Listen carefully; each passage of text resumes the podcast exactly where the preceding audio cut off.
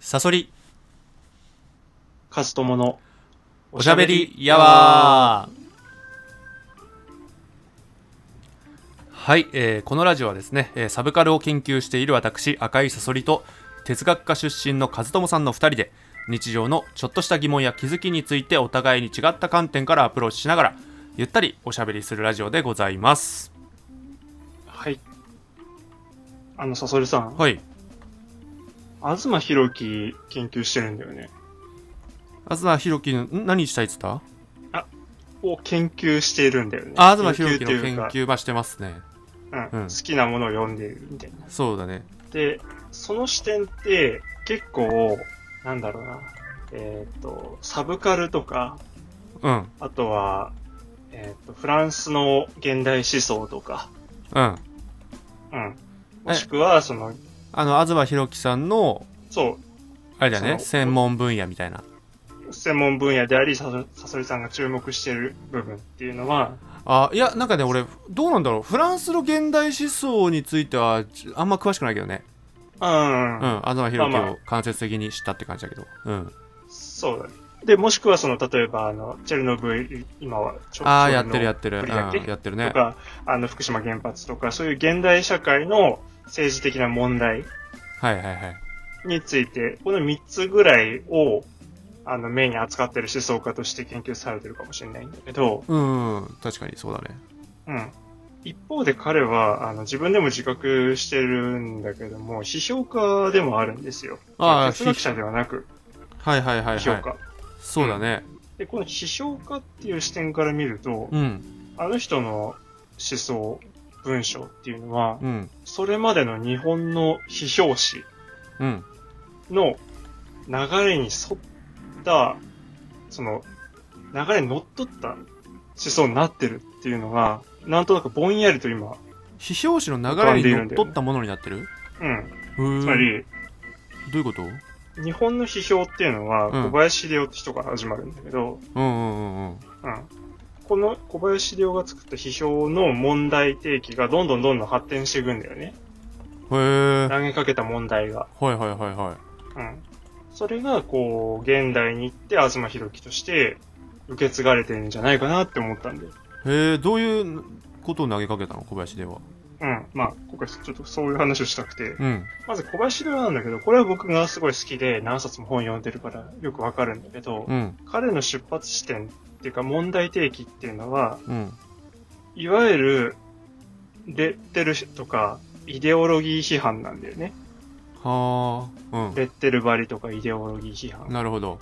もうすっごくもう小林を、まあ、いろんなこと言ってんだけど、すっごくこう端的に分かりやすく言うと、一言で言うと、まあ、そうやって決めつけ、何々主義とうか、んうんうんお前血液型 B 型だろうとか、はいはいはいはい。そういったことで物事分かった気になってんじゃねえよ。なるほど。のが、小林秀夫の出発点であり、批評の出発点。へえ日。本批評あその。うなんだ。うん。うん。で、分かった気になってんじゃねえよ。物事をじっくり考えろよっていう視点は、すごく当時の日本の、うん分断にうん。影響をもたらしたんだけれども、ほう。そうするとね、あのー語れなくなっちゃうんだよね、どんどん人が。あーあ決ー。めつけられなくなっちゃう。うんうんうん。なんか言葉に力を持たな、言葉が力を持たなくなったみたいな。んというよりも、うんその、言葉がずっといっぱい溢れ返ってた時代に、うん。そんなの意味ねえんだよ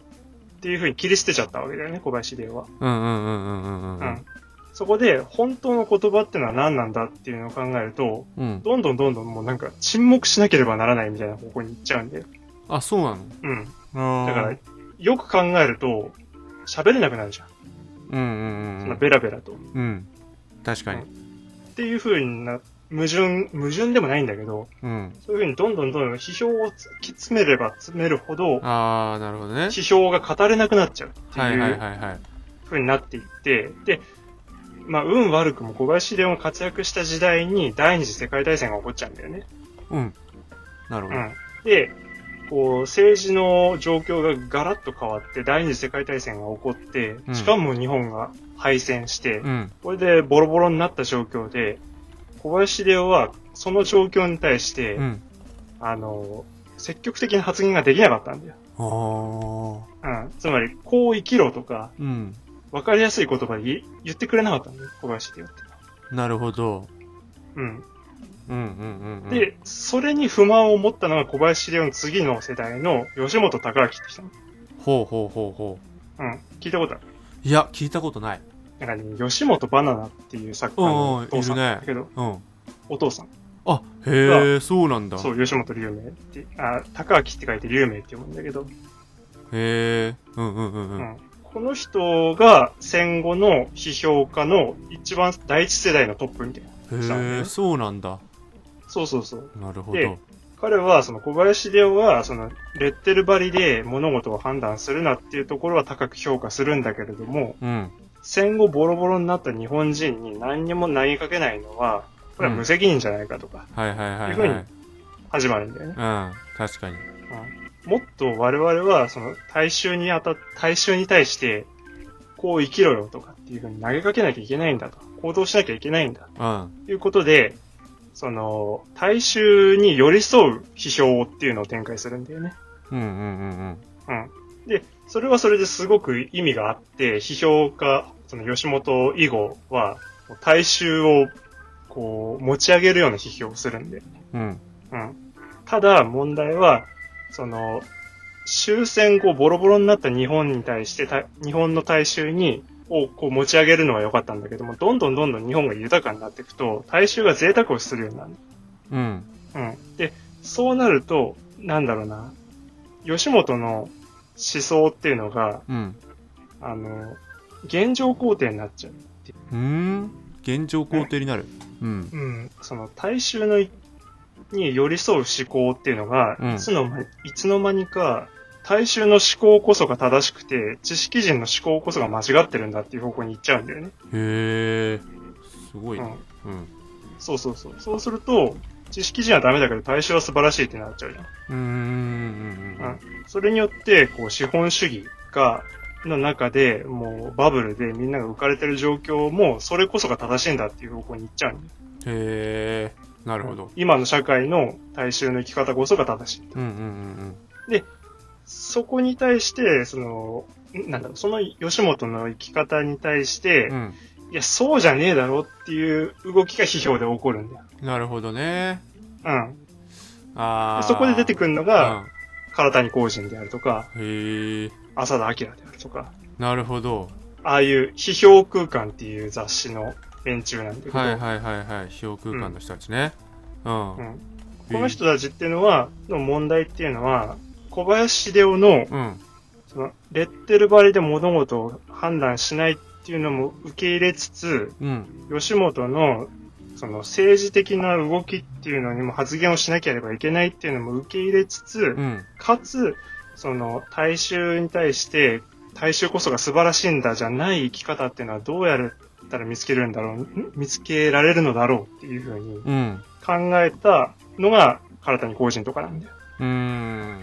そこで東博樹の話に戻るんだけうど、ん東博樹っていうのは唐谷公人の弟子みたいな人じゃん。そうだねで、東博樹っていうのは、その、大衆に寄り添うけども寄り添いすぎないみたいなことに今苦しんでる気がしない。あーえっと苦しんでるというよりは大衆を育てるに行ってるんじゃないかなまあそうだね、啓蒙というか。そのそうそうそうそうだから大衆に寄り添うっていうか大衆を、まあ、変えようとしてるんだろうねうん。うん知識人側に寄せようとしてんじゃない今の言い方で言うとその流流れの言い方で言うと、うんだからもっと考えるようにさせたいわけじゃんそうそうそうん、でなんかその唐谷公人とかへの批判としては分かるやつには分かるやつに分かればいいみたいな態度を批判してるんだよね東博樹さんう。はねそうだね。うんうん。だから結局は大衆に開かれてない批評に戻っちゃったわけだよねそうだね。だから吉本が行き過ぎちゃったから、うん唐谷が戻そうとし戻た結そうとした、果、うん、結果、大衆の中でも、まあ分かる人には分かりゃいいっていうふうになって、結局コミュニティが閉じちゃっうんうんうた。んそれを、東はまた開こう。でもそうだ開ねきすぎるとう、ん、吉本になっちゃうから、いや開きすぎるとっていうかあれなんじゃないのその寄り添うことはしないんじゃないのうん。その東博樹まはあ、そううんだね。うん。うん寄り添うっていうイメージはないよねあまりねうん。うんなんかしらすとかでもよく言ってるのはそうその動画プラットフォームうん。のしらすとかでもよく言ってるのはやっぱり、まあ、観客視聴者のこと観客ってさ言うんだけどさうん。うん。東博樹は、まあ、観客を育てるっていう、よく言うよねああ、うんなるほど。観客が、まあ、いい目を持ってないとうん。うんダメなんだろうねなんかその飲食でいうところの本当にさ100円の回転寿司とさうん。その1貫1000円の寿司の味の違いが分かんないやつにはさその何何の寿司を振る舞ってももうしょうがないわけじゃん、うん まあね。そうで結局さ本物のさ一流のさ職人みたいな人たちがの店が潰れちゃったらもうもったいないわけ、はいってかねそういう文化が廃れちゃうわけだから伝統がはい。そうだから安かろう悪かろうで満足しないでうん、うんなんかもうちょっとしろよみたいな、うんう。ん、動きだよねうん。だからすごいこうなんて言うんだろうな通訳みたいな俺はイメージなんだよね東博樹さんってああ、そう仲介役っていうか、パイプみたいなそうなんかめちゃくちゃ頭いいんだけどすげえそれを簡単にする通訳者みたいな、うん。うん。ううんんだそれはおそらく大衆に、まあ、寄り添うっていう形がそういう風な寄り添い方になってんのかもね、うんうん分かりやなんか大すく衆していくっていうかそう。うんその、知識人じゃない人たちっていう意味での大衆だけど、うんに、への距離感っていうのを僕はなんか、東っていうのは、その批評出発してから、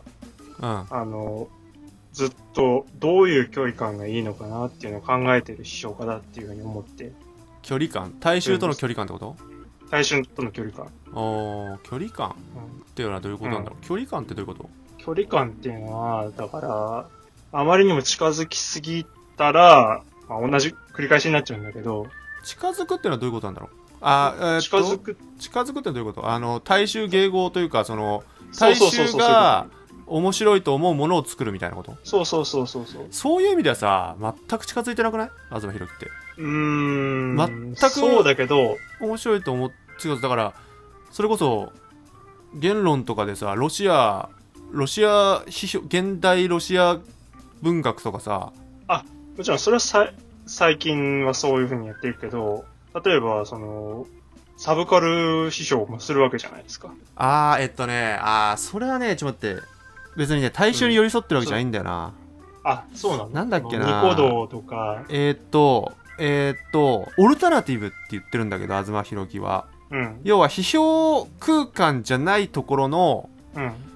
地の地との地との巡り合わせみたいなく空間ってないのかなみたいなその地と巡り合えるような空間って批評空間っぽいところ知識人とかそういうアカデミックなところ以外にないのかなと思って探してたら SF が、う SF のなんていうんだそういうこうイベントみたいなコミ SF のコミュニティがまさにそうだったみたいなうん。そうだからその地のオルタナティブなコミュニティとして評価してるみたいな感じで別に決してそのサブカルが受けがいいからとかじゃなくて、うんう。ん、そこに活路を見出したみたいな感じで、なんだろう、うんその、それはもちろんそういうこともあるんだろうけど、うん根本にあるのはそういうサブカルとか SF っていう、いわばその大衆的な娯楽が、子供の頃から好きだったっていうのがあるわけじゃん。アニメ、エヴァンゲリオンオンとか小松左京が好きだったっていう。うん、うん、そうだね多分ねうんだからなんかそこに、なんだろう、大衆を決して、大衆の娯楽っていうのをひ批判、否定することもできないっていうか。なんで否定しなきゃいけないの否定なんで否定すんの知識人みんな否定してるってことサブカルとかはいや、それはだってう、ん評空関係はハイカルチャーな思想じゃん。あーうんまあでもそれがおかしいって言ってんだよね集まりはねそうだね。うん、それが、うん何大衆に寄り添ってるって見えるってことでも見えるんじゃないかなって。うーんでも大衆だからね東がっていう っていうかもともとそのああ。要はだからエリート出身じゃなくないそうなってくるとそのもともとそういうのが好きな人だったからうん、だから大衆出身ってことなんじゃないの、まあそうだね。あんまりね寄り添ってる本人が大衆のっ自て覚いうねイメージは全くないよ、東博樹がうん。大衆に寄り添うっていうイメージはないけどな俺の感覚からすると、うん、そうかね。なんか、なんか独自のまた別の理理屈で動いてるというか東は、うん、うんうんなんかそういうイメージが近いかなまあでも今のなんかその流れはすごい参考になるねあのうん。東博樹そもそもだから批評空間とか俺よく分かってなかったからさあ、そう。うんその辺の東博樹視点しか知らなかったからさまずその批評空間がなんでああいうちょっとスノップというか、うんあの、知識人向けの雑誌を作ろうとしたのかっていうのの流れには、うんなるほどねその吉本龍明とかも考えなきゃいけないっていう視点があって、なるほどねうん、そういう流れちょっとね、ごめん、あの、俺もまだまとまっては言えないんだけど、なるほどなるこほうどいう話を考えました。いや面白かったありがとうございますはいじゃあそんなとこですねはいじゃあえっと和夫さん告知お願いしますはい、えーノートでブログ記事書いてますので、よかったら見てみてください。はい。えーっと、私も、えー赤いサソリのですね、深掘りという YouTube やっております。えー今さっき話題に出た東博樹さんの動画も、えーいつか、えー出そうと思っていますが、えー今はちょっと一応その、ウォルト・ディズニーをあの研究しようと思っておりますので、そちらの動画の方が先に出るかもしれません。えーっと、最新作は一応浅田真央さんの解説やっておりますので、えーよかったら、えーっとですね、先ほどのあの、和友さんのノートのリンクも、私の YouTube の、えーリンクも、どちらも概要欄に、えー貼っておきますので、えー飛んで見てみてください。それでは、また次回お会いいたしましょう。おやすみなさい。おやすみなさい。